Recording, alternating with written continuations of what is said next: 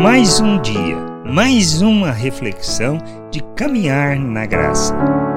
Não se trata de outra coisa. Sempre a discussão de quem é o maior, e até hoje ainda não entendemos quem o é, pois desejamos a posição segundo a perspectiva do mundo e não pelos valores do reino, como podemos ler em Mateus, no capítulo 20, do versículo 24 ao 28. Ora, ouvindo isto, os dez indignaram-se contra os dois irmãos. Então Jesus, chamando-os, disse: Sabeis que os governadores dos povos os dominam e que os maiorais exercem autoridade sobre eles. Não é assim entre vós. Pelo contrário, quem quiser tornar-se grande entre vós, será esse que vos sirva. E quem quiser ser o primeiro entre vós, será vosso servo tal como o Filho do Homem, que não veio para ser servido, mas para servir e dar a sua vida em resgate por muitos. Será que entendemos? Ou o que desejamos é continuar na nossa cegueira, nas atitudes carnais e andando como a maneira de pensar do mundo?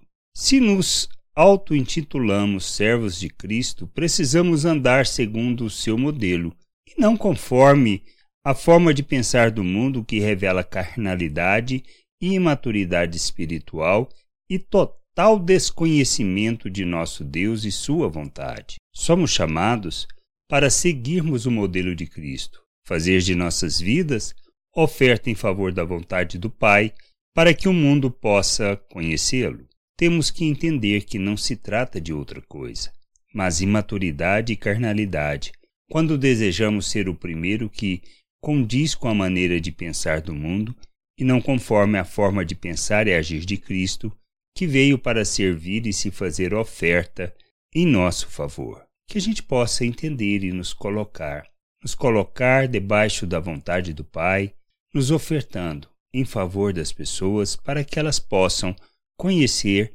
conhecer o Pai e a sua vontade. Graça e paz sobre a tua vida. Amém.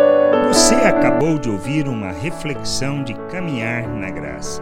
Se você gostou, curta, compartilhe, leve esta mensagem a outras pessoas, para que elas também possam compreender e entender a vontade de Deus. E leia as Escrituras, pois ela é a base, o fundamento para você julgar tudo o que você tem lido e aprendido acerca da vontade de Deus.